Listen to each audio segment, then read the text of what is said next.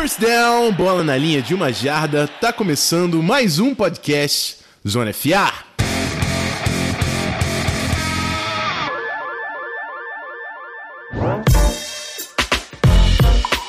É isso, rapaziada. Zona FA de mais uma semana. Vamos falar aí um pouco do que aconteceu na semana 10, aquele previewzinho também dos jogos da semana 11. E para me ajudar no programa dessa semana, tenho aqui Pedro Pinto, my quarterback. How you doing, son? What's up, franchise left tackle, my protector, my security blanket. E aí, cara, tranquilão? Beleza, Rafão? Bom dia, boa tarde, boa noite a todos que estão ouvindo mais um episódio do podcast Zona FA. Chegando aí agora, né? A semana 11 já, por incrível que pareça. Temporada passando rápido. E é isso. E, e, e vai rolar um pouquinho de trash talk em algum momento nesse podcast hoje. Já, já se preparem, porque. Esse domingo que vem vai esquentar um pouquinho. É isso, tem Broncos e Vikings. A gente vai falar um pouquinho aí não desse sei, jogo. Não, não, sei o que eu vou usar pro trash talk, mas eu vou ter que tirar da mão. Mas você tem 40 minutos mais ou menos aí para pensar. mas é isso. Cara, eu tenho certeza que se eu bolar, ou se eu bolar uma coisa já vai estar tá bom. Uma só eu fico feliz. Joe Flaco Elite não vai. é, é, eu não prefiro nem comentar. mas é isso. Bora pro recadinho do programa e depois a gente já parte direto pra semana 10.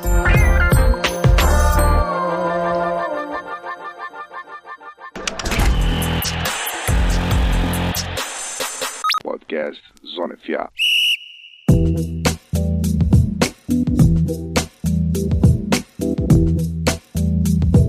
Bom, galera, primeiro eu vou recordar para vocês sobre o final do nosso PicPay. A gente terminou as o clube de assinaturas até o final do ano para a gente reestruturar a nossa plataforma de incentivos. Mas até lá você pode ajudar o Zona FA mandando seu review no iTunes, seguindo a gente no Spotify e compartilhando o link do nosso episódio para seus amigos na sua rede social, no Twitter, no Instagram, no Facebook ajudando a gente a conquistar ainda mais audiência e mais downloads aqui nesse programa. Lembrando também das colunas semanais no zonefa.com.br, o nosso site, os melhores confrontos da semana da Cássia, que complementa o nosso bloco de preview. O Playmakers e o Rookie Watch do Claudinei, ele vai se ausentar por duas semanas também por compromissos profissionais, mas daqui a pouco ele tá colando de volta. Eu vou ver se eu consigo fazer pelo menos o Rookie Watch aí no lugar dele. E uma lembrança também importantíssima que o Zona FA só voltou com tudo já tão rápido no seu feed por causa da nossa parceria com a Mega Sonic Podcast do Cleverton e o Cover Football do Felipe. Segue os caras, o link tá no episódio. Não deixa de colar lá e agradecer pela moral que eles estão dando pro Zona FA. E é isso, semana 10 Roundup, próximo bloco.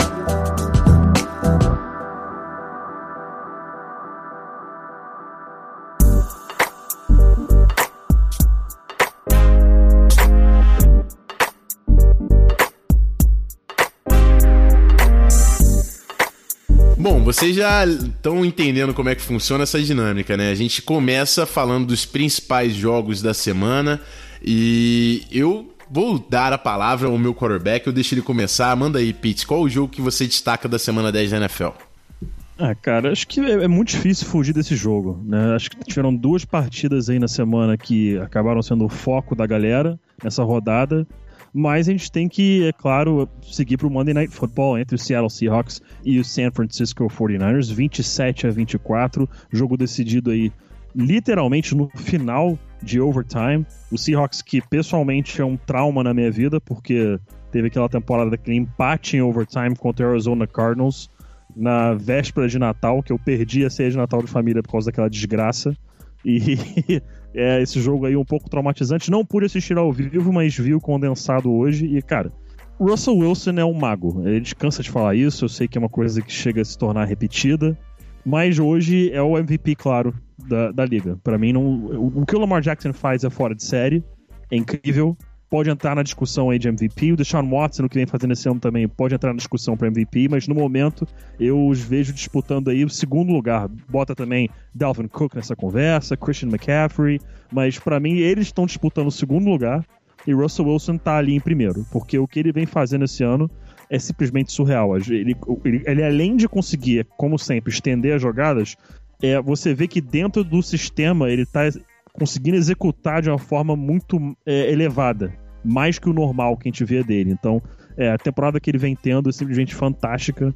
E, cara, para mim, se eu tivesse que. Se eu tivesse direito a um voto e me perguntassem hoje qual é o meu voto para MVP, seria pro Russell Wilson. Né? O 49ers com um jogo sólido, muito bom no geral. O Jimmy Garoppolo, coitado, sofreu com alguns drop passes aí que se tornaram. É, um, né, no caso, que se tornou interceptação, não tinha nada a ver é, não foi culpa dele naquele lance. É, ambos os quarterbacks sofreram cinco sacks na partida, o pass rush chegando é, com agressividade. E Jimmy Garoppolo não teve um jogo maravilhoso, mas teve um bom jogo, na minha opinião, sendo bem sincero. Nos lances que ele foi pedido para executar, ele executou bem. É claro que ele poderia ter sido um pouco mais decisivo em momentos que chamava que ele né, batesse no peito para falar que resolveria o jogo, mas não achei de todo um jogo péssimo de Jimmy Garoppolo, não. É, isso aí, né? O 49ers também sofreu bastante com as ausências, né? O Emmanuel Sanders saiu durante o jogo, é, o Kittle não jogou e são os dois principais alvos aí do Jimmy Garoppolo. O Kittle, talvez o melhor jogador do ataque do 49ers, faz muita falta. A defesa jogou muito bem. O Russell Wilson sofreu a sua segunda interceptação na temporada, nessa semana 10. O cara simplesmente está num nível realmente diferente, executando muito bem. E o time do Seahawks conseguiu também segurar aí esse ataque limitado do Niners com os desfalques para garantir essa vitória, mas foi apertadíssimo, cara. Óbvio que, mesmo com as ausências, o Niners fazer um jogo desse contra o Russell Wilson MVP. Tudo bem que é Levi Stadium, né? Tem a vantagem de ser dentro de casa, mas.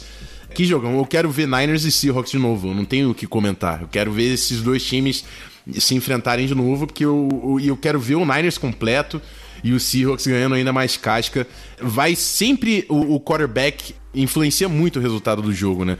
Então, para mim, teve uma diferença crucial também de Jimmy Garoppolo e Russell Wilson. Russell Wilson, ele tá num outro nível e se o jogo tiver apertado, ele vai desequilibrar e vai fazer acontecer pro time de Seattle.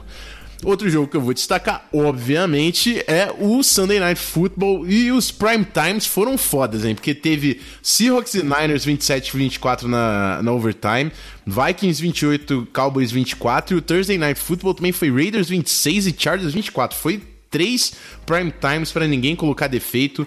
Mas Vikings e Cowboys foi um jogão. Primeiro o Dalvin Cook que botou o pau na mesa e acabou com o time do Cowboys. Simplesmente, simplesmente ele acabou com o time do Cowboys. Eu ainda vou falar mais de Dalvin Cook quando a gente chegar nos running backs.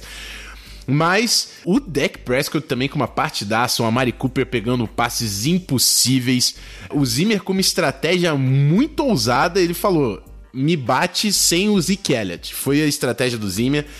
E, assim, o Cowboys quase bateu o Vikings sem o, o, o Zeke Elliott por causa dessa partidaça do Dak. É, em Dallas, né?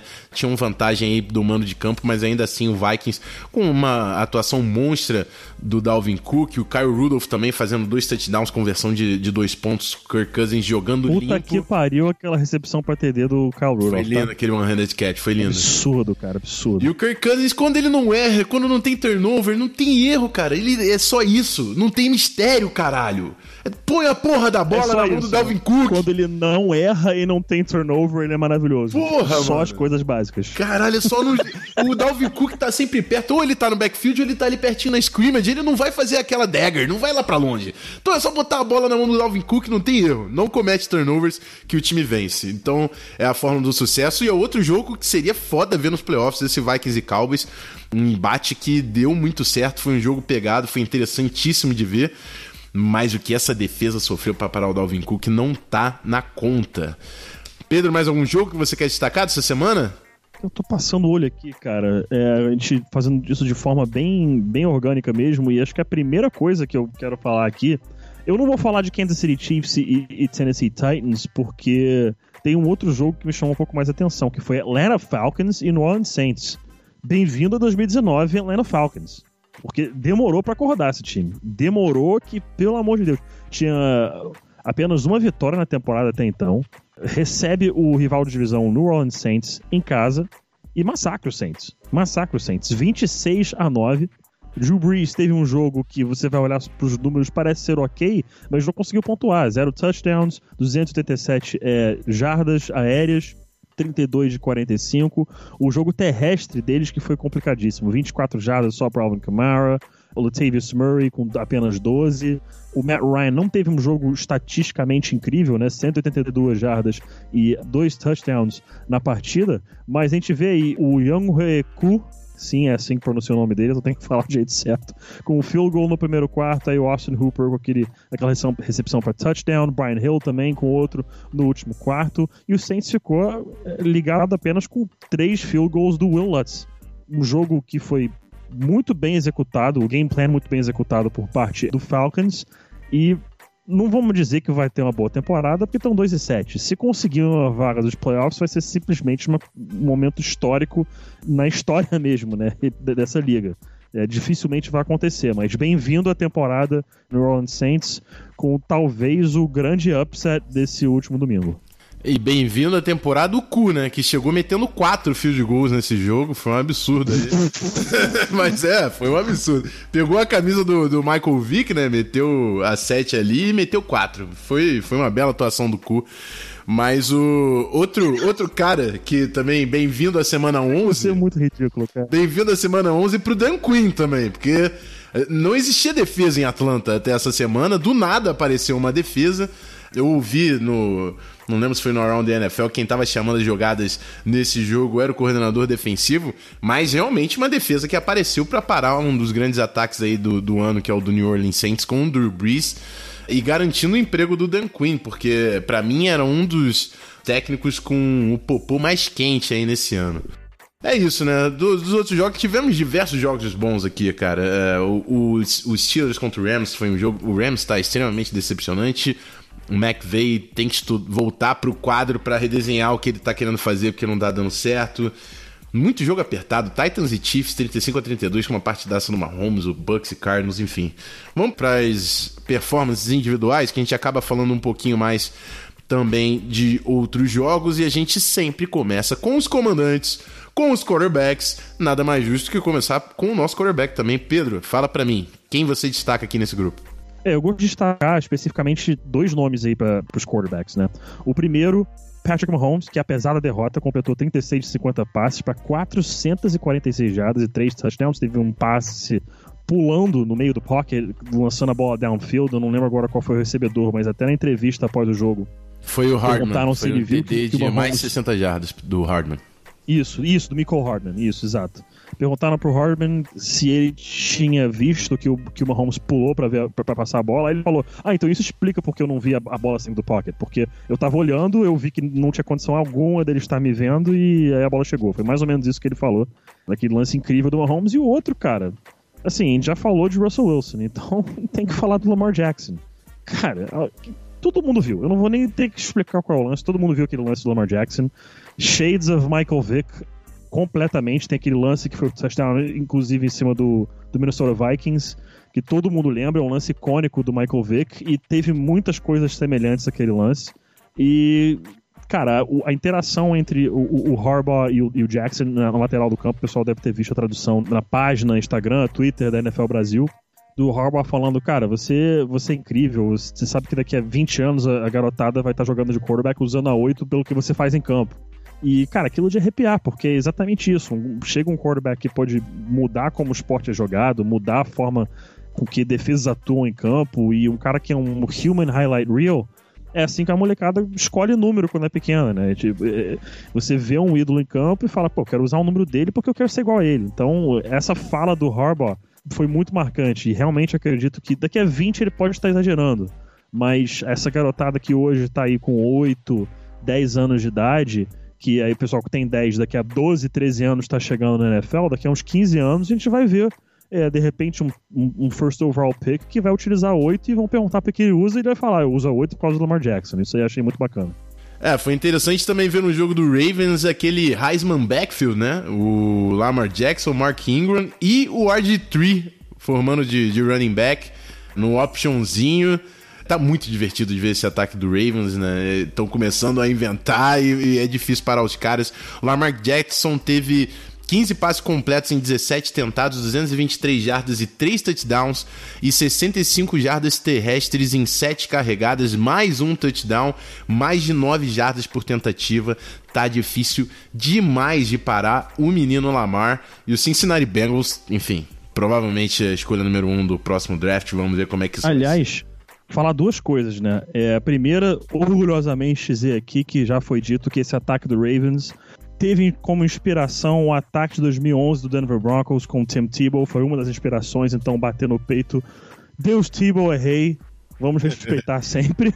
E dois, para falar do Bengals, né, uma coisa que eu vi agora há pouco antes de gravar, fizeram uma pergunta para Andy Dalton, perguntando por que, que foi, ele foi colocado no banco. A resposta é dele, tá? Isso é vídeo, não tá escrito, isso ninguém colocou as palavras na boca dele, ele mesmo falou.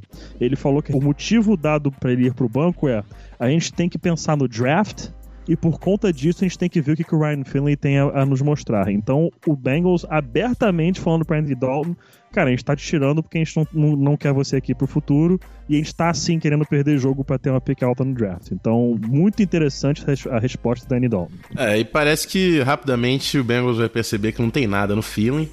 E acho que foi o Move the Sticks que falou que o, a campanha do Dolphins é o Tank for Tua e o Bengals é Burrow and Nine, né? Que tá a campanha, né? Então, vamos ver. Vamos ver se realmente é o menino Burrow que vem aí. A gente vai, vai acompanhar no próximo draft, mas certamente o Bengals vai ter que ir atrás de um novo quarterback da franquia em 2020.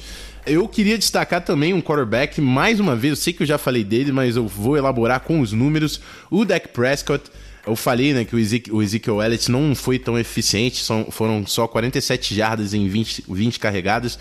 E o Dak Prescott ficou com a grande, o grande volume ofensivo. Foram 46 passes, foi passe pra caramba. Ele completou 28, 397 jardas, 3 touchdowns. Teve a interceptação também, né? No final, na, na Hail Mary, né? Num, teoricamente não, não contaria. Foi tentando lá virar o jogo num lance insano no final do jogo. Mais uma atuação de gala do Dak Prescott. O Vikings pressionou demais, por mais que seja uma boa linha ofensiva de Dallas. O Vikings conseguiu pressionar o Dak e o Dak fugia do, do sec, é, estendia jogadas, saía no pocket, passes em movimento. Numa partidaça, eu fiquei realmente impressionado com como o Dak Prescott jogou bem contra o Vikings e quase acabou com o game plan do Mike Zimmer de botar a bola na mão do deck, né? Que no final das contas estava fazendo o Mike Zimmer pagar a conta, mas 28 a 24 o Vikings ganhou ainda assim.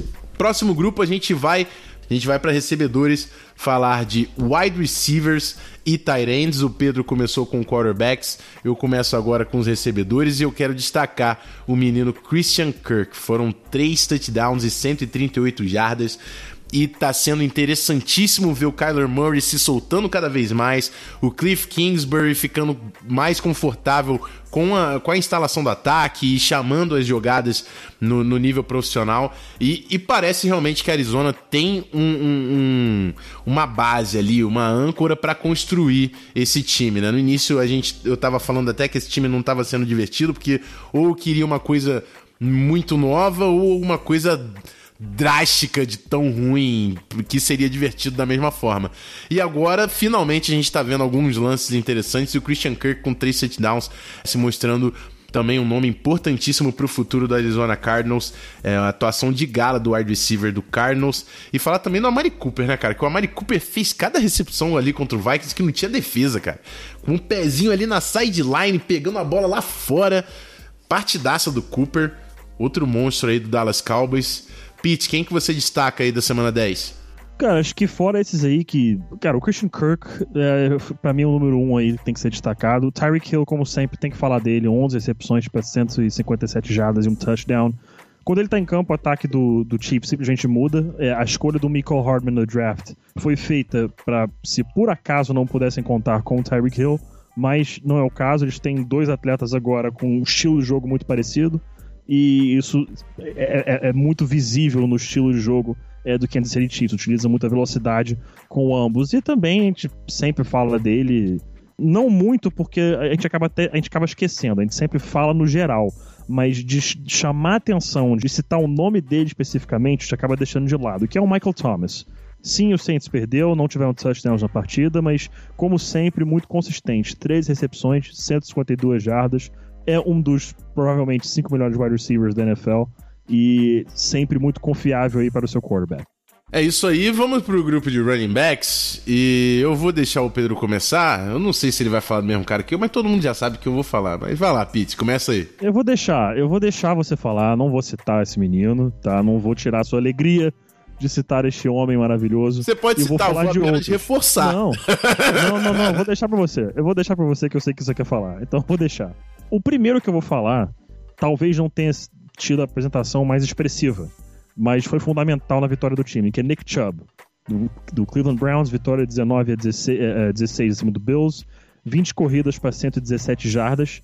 Não teve touchdown da partida correndo? Não, não teve. Mas o Browns parece que entendeu o recado. Precisa utilizar Nick Chubb para ter sucesso. Baker Mayfield não pode ser o ponto focal do ataque. Nesse sistema que eles estão rodando, não tem como fazer isso. Então você ter essa bola, 20 corridas do Chubb na partida, ótimo número e conseguiu mais de 100 jardas.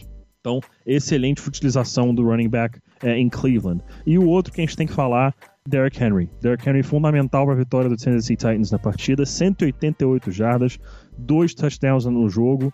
E a gente falava, né, que o Derrick Henry, quando ele saiu pro draft, o- ele foi vencedor do Heisman em Alabama, ele era um jogador que precisaria de um estilo de jogo muito específico. Ele não pode ser um cara que você vai esticar o campo east and west, vai esticar de forma horizontal. Você não pode esperar que o Derrick Henry tenha muita agilidade. Ele segue não sendo um jogador muito ágil comparado a outros running backs, mas ele conseguiu desenvolver isso de certa forma. Ele consegue ter mínima agilidade hoje em dia para ser um running back que pode ser amplamente utilizado é, no game plan. E isso tem se mostrado toda semana aí com o Tennessee Titans. Mais uma bela atuação de Derrick Henry. O, o Titans, eles, eles têm que entender, assim como o Vikings, eu falei que Dalvin Cook é o melhor jogador do ataque, você tem que botar a bola na mão do Dalvin Cook. Cara, no Titans, de longe o Derrick Henry é o melhor jogador do ataque. Assim, um abismo em relação aos outros jogadores. E o Titans tem uma boa linha ofensiva, acabou de investir lá no, no, no Saffold. Cara, põe a porra da bola na mão do Derrick Henry e deixa o menino correr, cara. 182 ja- jardas, dois touchdowns. É, semana sim, semana não, ele tem esses jogos monstruosos. Qualquer coisa que seja construída em Tennessee, pode ser Mariota, pode ser Tannehill, pode ser o caralho a quatro. O Derrick Henry é o cara lá. Então, isso é uma parada que você tem que identificar na hora de construir o seu elenco. O Derrick Henry é a peça-chave para você desenvolver o seu ataque. E eu espero que o Tennessee continue alimentando esse menino, porque esse menino é um monstro. É, e se, você olhar os números dele, né, ano passado ele teve 1.059 jardas terrestres pro ano todo, atuando em 16 jogos. Esse ano, atuando até então em 10, que foram todos, já tem 832, 83,2 jardas por partida, quase 20 jardas a mais de média com relação ao ano passado, 4,4 por carregada, 18,7 é, rushing attempts por jogo. Então, assim, realmente, o Vikings. Perdão, o, o Vikings é porque já já vai ser citado aqui. Mas o Titans entendendo que ele tem que ser um dos pontos centrais desse ataque e tá fazendo a diferença. É isso aí, mas todo mundo sabe que eu tava já ansioso é para falar do menino Dalvin Cook, porque ninguém consegue parar Dalvin Cook em 2019. É, é simples, é só isso. Porque o Vikings, às vezes, ele tem uma segunda para 9, tem uma segunda para 15 depois de um false start. E aí todo mundo fala, fudeu, porque o Vikings não, não vai conseguir lançar a bola 15 jardas. Mas é só você fazer um screenzinho no Dalvin Cook, que ele quebra 50 tackles e consegue a primeira descida. Dalvin Cook é um absurdo, é o cara mais liso em 2019, não tenho dúvida. Que ele quebra tackle com força, baixando o ombro, ele consegue fazer o juke, ele é um monstro, ele teve 97 jardas terrestres, um touchdown, mais 86 jardas recebendo a bola, foram 7 recepções. Completo completo, não tem o que falar. E o, ainda tem um menino Alexander Madison ali de running back 2 que teve 52 jardas e 8 carregadas também. Joga muito o novato de Boise State, que entra para dar uma aliviada aí no Dalvin Cook, não deixa a peteca cair. Mas é isso. Clube Stay, pode tocar Sirene Cleverton, falei até do Alexander Madison, mas tá merecendo também. Partidaça do menino Dalvin Cook que garantiu, sem ele certamente não tinha vitória do Vikings no Sunday Night Football. Último grupo, defensores. E eu vou começar aqui, Pitts, porque eu preciso falar do cara que tá na nossa vitrine, né? Que eu já falei dele na semana passada, o Minka Fitzpatrick, ele teve duas interceptações contra o Dolphins, aí na semana passada ele interceptou mais uma vez, fez touchdown. E aí eu elogiei ele pra caramba no programa, mas ele colou assim e falou: Pô, Rafão, tá falando bem de mim, pan, mas vitrine nada, né? O que, que eu tenho que fazer? Aí o menino foi lá, meteu mais uma interceptação e um fumble recuperado para touchdown. Minka Fitzpatrick não tem como não mencionar ele entre os candidatos a Defensive Player of the Year. É, free, é, um free safety que faz a deep zone sozinho, lendo os olhos do quarterback, identificando os padrões de ataque do jogo aéreo adversário. E ele simplesmente está reconstruindo a defesa dos Steelers que parecia perdida. Steelers têm building blocks ali com o Minka, o Devin Bush também que mostrou potencial até certo ponto, o TJ Watt tem uma trinca interessante para construir esse jogo e Cara, é isso. Ele é a vitrine porque é o terceiro jogo consecutivo, é a sexta interceptação dele na temporada e Minka Fitzpatrick tá sendo um dos melhores jogadores de defesa do ano, sem dúvida. Pedro, defesa aqui, quem você destaca?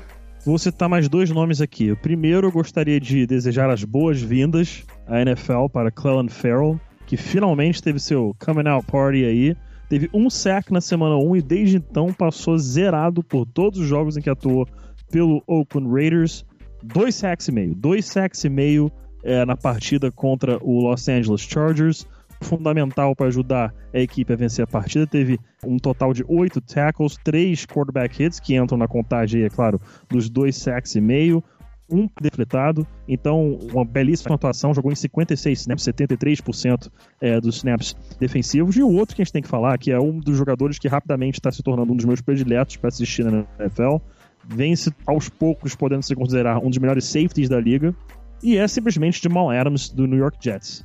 Cara, aquele strip, strip sack dele, né, que tira, literalmente tira a bola das mãos do Daniel Jones e vai para conseguir o touchdown, né, foi simplesmente fantástico. Ele cantou a jogada na sideline antes, inclusive, falou pro head, seu head coach Adam Gates que ele faria isso na partida. Então, cara, simplesmente surreal. É um jogador que é divertidíssimo de se assistir e LSU que com defensive backs aí que já falam que é wide receiver U, né? Tem bons é, recebedores saindo de lá.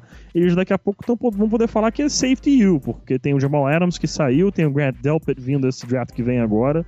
Então, bons prospectos aí da posição de defensive back saindo de LSU. Patrick Peterson também, o corner que é um dos melhores. Verdade, né? verdade. Mas é isso. Vou falar também o Pedro falou do Jamal Adams, é um que eu tava aqui na, guardando para falar também. Mas vou falar do Grady Jarrett, cara. O Falcons ganhou do Saints e o Alvin Kamara uhum. não fez nada. Muito também porque o Grady Jarrett tá sendo um, um, cara que tá jogando muito bem. A defesa do Falcons é uma merda, mas ainda assim o Grady Jarrett joga bem e dessa vez ele foi importante, é claro, para o bom desempenho da defesa. Teve dois sacks e meio, conseguiu afetar no pass rush e ele é um monstro segurando a scrimmage. Grady Jarrett é um dos meus defensive tackles favoritos da NFL, sem dúvidas, e merece ser mencionado nessa semana. Pedrão, partiu semana 11 ou tem mais alguma coisa por aqui? Mais nada. Vamos que vamos, que eu passei uma semana sem estresses aí no meu domingo, porque o Broncos não jogou.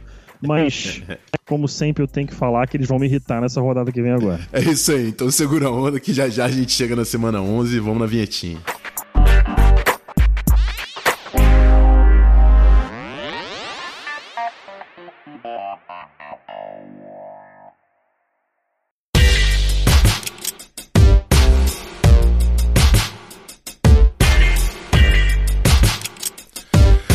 Isso, galera. Aquele bloquinho rápido de preview. Passando aqui por alguns jogos, começando com Steelers e Browns no Thursday Night Football, rivalidade de divisão, um jogo crucial para o Browns, que se perder mais uma vez praticamente dá adeus a essa temporada. E o Steelers, como a gente comentou, tem um time muito forte. O Steelers para mim é um time bom, tá? Só precisa de um quarterback, porque Mason Rudolph é uma porcaria. Assim que o Steelers conseguir um quarterback, eu acredito que eles voltam a, a competir forte por playoffs. Não, é, até podem conseguir playoffs essa temporada, só acho que não vão conseguir muita coisa por lá. Saints e Buccaneers, rivalidade de divisão também interessante ali. É, o Niners contra o Cardinals, reprise daquele Thursday Night Football que o Niners quase perdeu. Então é interessante para a gente identificar como o Niners vai responder ao Kyler Murray nessa semana. Se Kittle e Sanders não jogarem, pode ser complicado esse jogo para o San Francisco 49ers. Ravens e Texans, eu vou falar, vou chegar lá, tem um palpite certo, mas para mim é o jogo da semana. Baltimore Ravens e Houston Texans, Deshaun Watson e Lamar Jackson, confronto absurdo de quarterbacks é em Baltimore. Cara, esse para mim é o jogo da semana. Eu vou ficar de olho porque são dois dos melhores quarterbacks dessa temporada em grandes momentos e dois dos novos nomes aí também no, de comandantes da NFL. Duas defesas fortíssimas. Eu vou acompanhar esse jogo na primeira faixa de horário, sem dúvida. Prime time, nada demais aqui. Um Bears e Rams que provavelmente eu vou dormir no meio, com todo respeito às duas torcidas. Chiefs e Chargers é uma rivalidade de divisão interessante. O Chargers começou a despontar, perdeu pro Raiders. E o Chiefs também vem de derrota aí pro time do Titans. Então, um jogo importante aí pros dois times. Pedrão, qual o jogo da semana para você? O que, que você tá ansioso para ver na semana 11? Olha, algumas partidas bastante interessantes. Acho que o jogo da semana eu tô contigo é Texans Ravens em Baltimore. É, claro que Patriots e Eagles é outro jogo que pode ser muito bom tá? Eu recomendo assistir essa partida também. Mas Texans e Ravens realmente tem tudo para ser é, o game of the week. Jaguars e Colts, uma partida que eu vou ficar de olho, porque o Colts, depois de uma derrota pro Dolphins, preocupa um pouco. Então é uma equipe que você tem que ficar de observando, né? Especialmente se eu sou o, o Texans, que, claro, fica um pouco mais confortável aí nessa disputa pelo AFC South. E enfim, só ficar de olho que é uma equipe um pouco esquisita e o Jaguars pode acabar com, com um upset nessa situação. O Cowboys que perdeu um jogo aí em casa pro Minnesota Vikings, vai até Detroit, é outro jogo que pode ser interessante. O Lions que não deve contar aí com uh, Matthew Stafford novamente, é um jogo aí que pode ser interessante. Bills e Dolphins, só pelo fator que, cara, o Dolphins eu não sei o que, que é da vida. É um time que desmonta o elenco inteiro, consegue duas vitórias na temporada, porque a coaching staff é muito boa. Tá, tá se mostrando aí o, o Brian Flores ser um excelente head coach, ter montado um bom coaching staff, então é, vários picks no draft. Pode ser que o Dolphins acaba revertendo a situação para o futuro mais rápido do que esperamos. E eu preciso citar o jogo que vai me deixar puta essa semana, que é Denver indo até Minnesota encarar o Minnesota Vikings. Que assim, eu não vou falar de trash talk, não vou falar de nada, eu só vou falar a frase do Rafão. São dois times safados. São dois times safados. O Vikings, que eu acredito plenamente ganhar esse jogo com facilidade, e o Rafão sabe que são nesses momentos que você tem que ter medo do jogo do Vikings. E eu, quando olho pro Broncos e falo, estes safados não vão ganhar nem a pau, fazem um jogo difícil e aí podem acabar ganhando a partida. Então eu não sei o que esperar desse jogo, só sei que vou me irritar e vai rolar trash talk, e é isso.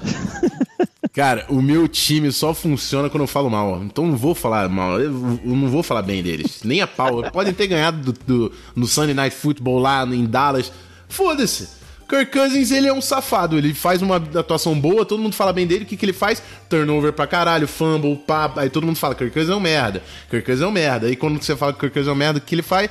Bum! Vitória na semana seguinte. Então só falo mal agora desse time que tomou 24 pontos do Cowboys, o Dak Prescott passou o peru na defesa na secundária, então não sei, vai que o Broncos faz igual, não sei. Mas é interessante que o Vikings está a dois jogos fora de casa, um retorno a Minnesota, que é muito bem-vindo para esse time, quem sabe aí conseguir mais uma vitóriazinha antes da bye, que vem na semana 12. E é isso. Partiu pro encerramento, Pete? Falar de palpite certo? Vambora, vambora que tem, tem gente, meu irmão, tem gente que tá querendo ousar. Ousar! Assim, ousar no nível que, meu irmão, assim, ousado de uma forma diferenciada. Só isso que eu vou dizer. vamos lá, vamos lá.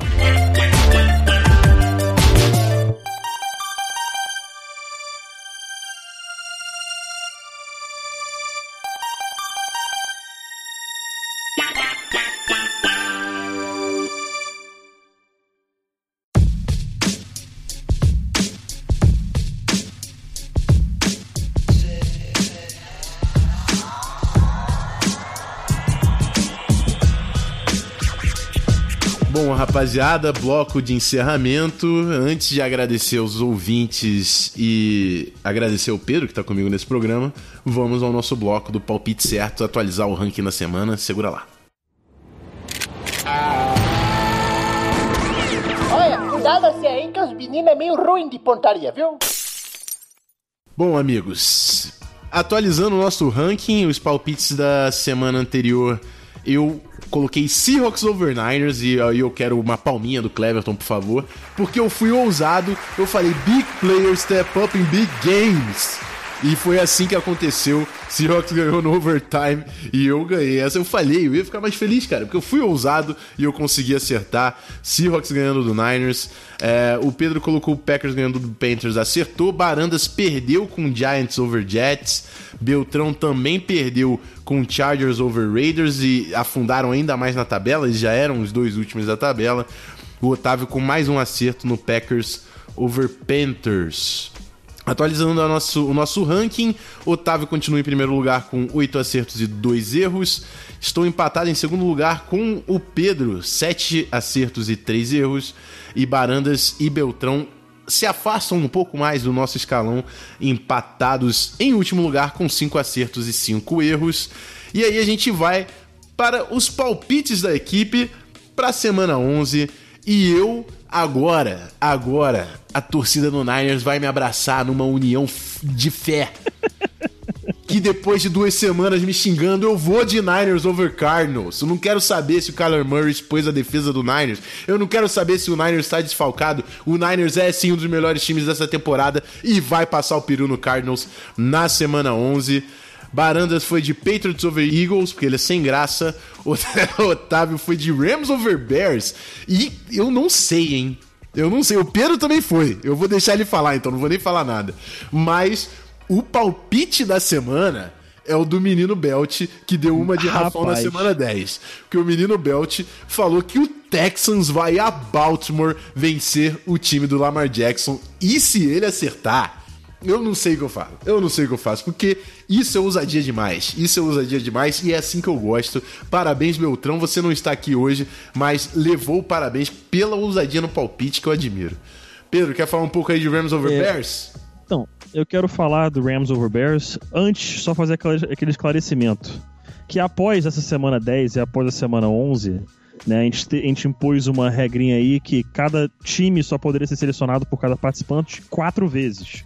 Então, após essa semana 11, os seguintes participantes do palpite estão vetados de escolher as seguintes equipes até o final da temporada regular. Rafael Martins não pode mais escolher Seattle Seahawks, já selecionou quatro vezes a equipe. E Bruno Barandas, após essa escolha de Patriots over Eagles, não pode mais escolher New England Patriots pelo restante da temporada. Ambos escolheram essas equipes por quatro vezes não podem escolher mais na temporada regular. Claro, chegando nos playoffs, não tem como manter essa limitação, porque aí chega, digamos, no Super Bowl e você não pode escolher nenhuma das duas equipes, aí não tem como. Então o veto vale apenas até o final da temporada regular. E seguindo para meu palpite, eu vou de Rams over Bears pelo seguinte: número 1. Um, é o Bears viajando até Los Angeles, é uma viagem longa, é uma viagem cansativa. 2 essa época do ano já tá fazendo bastante frio em Chicago. Na Califórnia tava tendo problema de combate a incêndio, tá muito quente por lá ainda. Esse é segundo fator, fator clima. Três, e é um fator que, cara, assim, apesar de ter tido um jogo bom nessa semana, Mitchell Trubisky, para mim é o suficiente para explicar. Eu não confio, não é o quarterback futuro dos Bears. Já falei isso aqui mil vezes, vou falar de novo. Enquanto o Bears não perceber que ele não é o cara a levar esse time pro Super Bowl só será um atraso, vão perder a janela. Então, esse é o motivo. Eu, eu vou de Rams over Bears e torcer aí para tentar conseguir esse acerto. O Otávio me copiou, este safado, porque aí se eu acertar ele continua na frente. Chego até, Rafão, a, só pela graça de ver o Otávio se ferrar, torcer pro Bears ganhar e, e o Niners acertar, que aí o Rafão empata, o Otávio empata contigo. Só por isso, este, este, este safado. Saudades, Otávio. Mas é isso. Eu vou de, vou de Rams over Bears por esses motivos listados anteriormente. É isso aí. Então, o nosso palpite certo. Manda o seu palpite também no post do nosso site, no Twitter. Eu quero saber qual é o palpite da galera que acompanha o Zona FA para a semana 11 da NFL. Bora para o encerramento. Podcast Zona FA. Bom, galera, é isso. Queria agradecer a todo mundo que ficou ligado até o final do programa. Muito obrigado pela audiência, pela companhia de vocês em mais um Zona FA. Reforçando também a galera para ir no link lá que tá no nosso post com o Mega Sonic Podcast e o Cover Football do Cleverton e do Felipe, que estão ajudando a gente a continuar tocando o Zona FA e colocar ele bonitão lá no feed para vocês. E agradecer, é claro, My Quarterback, 77 and 7, as always. Um prazer as, sempre, amigo. As always, baby. You got my back on the field. we got our backs in life, baby. That's how we do. That's how we roll, boy. É nós. Tamo junto, sempre um prazer gravar contigo. E né, vamos fazer um convite aí pro pessoal assistir o Almirantes em BH esse final Ih, de semana rapaz. que vem agora. Você vai estar por lá, né, Rafão? Vou, eu vou, eu vou. Que dureza. Vamos que vamos. Não estarei. Mas é pra não vencer. estarei presente. acom- Isso aí, isso aí. Pessoal que, que não conhece, acompanha lá Vasco Almirantes é, no Instagram. Tem tudo certinho lá, as informações do jogo. É partida válida pela final de conferência da Conferência Sudeste da Liga BFA, este sábado às 17 horas em Belo Horizonte. Todos os detalhes da partida, horário, endereço, tudo certinho em Vasco Almirantes no Instagram. Procurem lá. Não estarei presente na partida, mas o Rafão vai estar por lá e, é claro, o nosso queridíssimo head coach Bruno Barandas também estará por lá. É isso aí, vai ser jogão, vai ser muito maneiro de acompanhar. Vou fazer uns stories lá no Instagram também, eu compartilho o link pra galera. Vamos colar, jogo no sábado em Minas, jogo decisivo pelos playoffs da BFA, vai ser realmente muito maneiro. E é isso. Tem uma surpresinha aí no, no final do programa. Se eu fosse você, eu segurava pra ouvir o bloopers. Mas o programa mesmo ele fica por aqui. Eu me despeço. Até a próxima semana com mais um Zona FA no seu feed. Aquele abraço. Fui.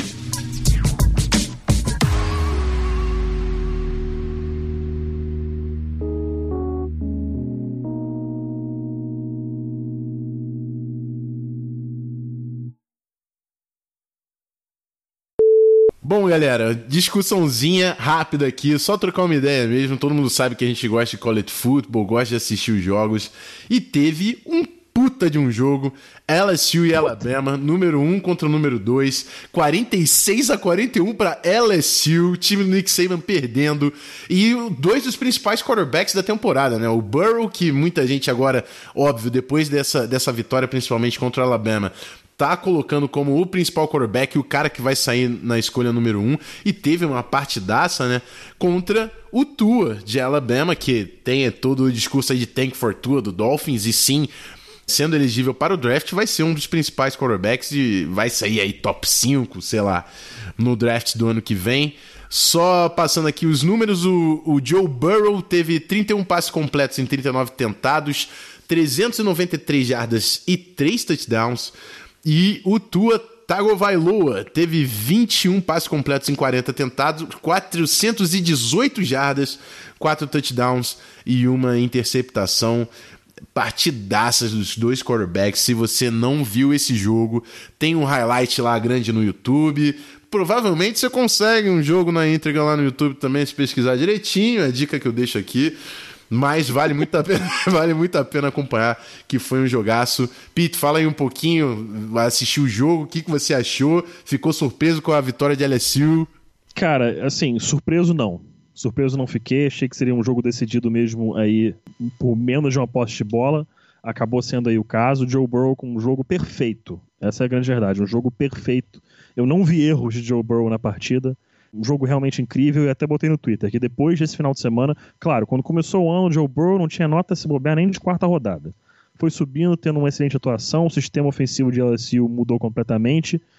Passei até uma nota de primeira rodada em Joe Burrow e depois desse final de semana, eu não julgo mais quem colocar o Joe Burrow à frente de Tua Tagovailoa. Não julgo. Não julgo. As atuações dele são extremamente válidas. O tape dele desse ano é impecável. Ele está completando quase 80% dos passes por média no ano. Isso é ridículo. Isso não existe. E o Tua Tagovailoa não teve um grande jogo, mas vale lembrar que 20 dias atrás ele passou por uma cirurgia no tornozelo para conseguir firmar é, os tendões, que ele teve uma entorse. É, ele fez essa cirurgia para firmar os tendões, para conseguir ter é, ma maior facilidade para jogar. Então ele não estava 100%, não estava em ritmo de jogo.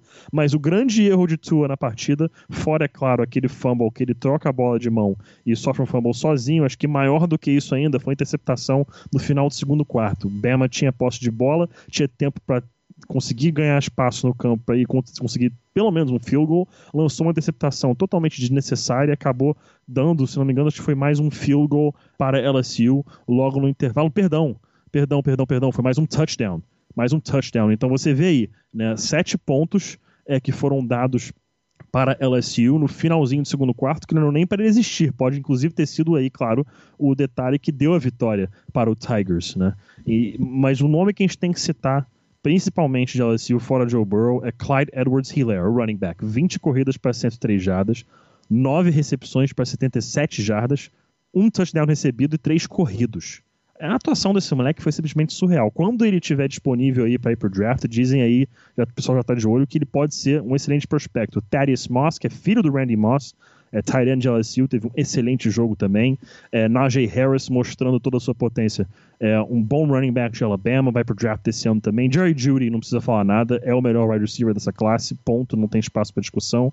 É, o Henry Ruggs, muito bem na partida também. O Devonta Smith, rapaz, Devonta Smith, você ajudou o seu draft stock, já, já, já vinha bem. É, um, provavelmente aí um day two pick, é, mas teve aí 213 jardas, dois touchdowns no jogo com certeza elevou aí seu draft stock. Quem me preocupou um pouquinho foi o Grant Delpit, defensive back de, de LSU. Teve uns dois lances que ele perdeu uns tackles que foi de fato preocupante. Open field tackles que ele tinha o ângulo certo, ele tinha o posicionamento correto, para conseguir é, o tackle, mas ele simplesmente fez uma coisa que ele constantemente vem fazendo esse ano: low tackling. Ele vai nas pernas, quase que no joelho do jogador, quando ele tem um bom ângulo. Então, essa questão do tackle dele aí preocupando uh, um pouquinho. Acho que esse é o principal que eu tenho a dizer aí pelas defesas. Uh, tem também, é claro, se a gente for olhar o Trayvon Diggs, o cornerback, teve 10 tackles totais na partida, o cornerback de Alabama. O Raekwon Davis, o gigante Raekwon Davis, com um excelente jogo também. Uh, acho que é basicamente isso que eu tenho para dizer. São foi um jogo que, para quem gosta muito de draft, certamente é o jogo mais interessante do ano. Acho que provavelmente a partida com o maior número de prospectos dessa classe de 2020 que está por vir. E para fechar, saiu o ranking do Top 25 do Copper College Football Playoffs. E como era de se esperar, Alabama não está no top 4. Nesse momento, se fosse agora o playoffs do college, eles não estariam. Claro que eles, em algum momento eles vão entrar. Esse final de semana vão encarar, se não me engano, o Mississippi State. Coitado de Mississippi State, vai tomar uma porrada porque ela mesmo está ranqueado em quinto. Nesse momento, o top 4 conta com LSU em número 1, Ohio State número 2, Clemson número 3 e Georgia número 4. Eu só queria dizer que garfaram o meu Golden Gophers, que a gente bateu Penn State, que estava em quarto lugar, e colocar a gente oitavo. Isso não faz o menor sentido. Mas oh, fica aqui a indignação. Skilmar e eu amo PJ Fleck. Que homem que tá fazendo um trabalho absurdo lá em Minnesota. Eu sei que ele vai sair já já, porque ele não vai durar muito tempo num programa tão pequeno quanto o de Minnesota. Mas enquanto isso, eu vou aproveitar que o Minnesota continua invicto nessa temporada. Já tem uma campanha melhor que Alabama. Quem diria? Mas é isso. Minnesota tá voando esse ano e e quem sabe, né? A gente ficava aí, é difícil, playoffs é muito difícil. Mas os dois wide receivers de Minnesota valem muito a pena acompanhar, os dois jogam muita bola. E é isso. Ficou aqui esse blooperzinho falando um pouquinho de college. Espero que vocês tenham gostado dessa nossa surpresa.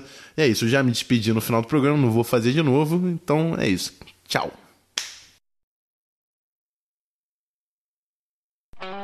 Esse podcast foi editado por Megasonic Podcasts.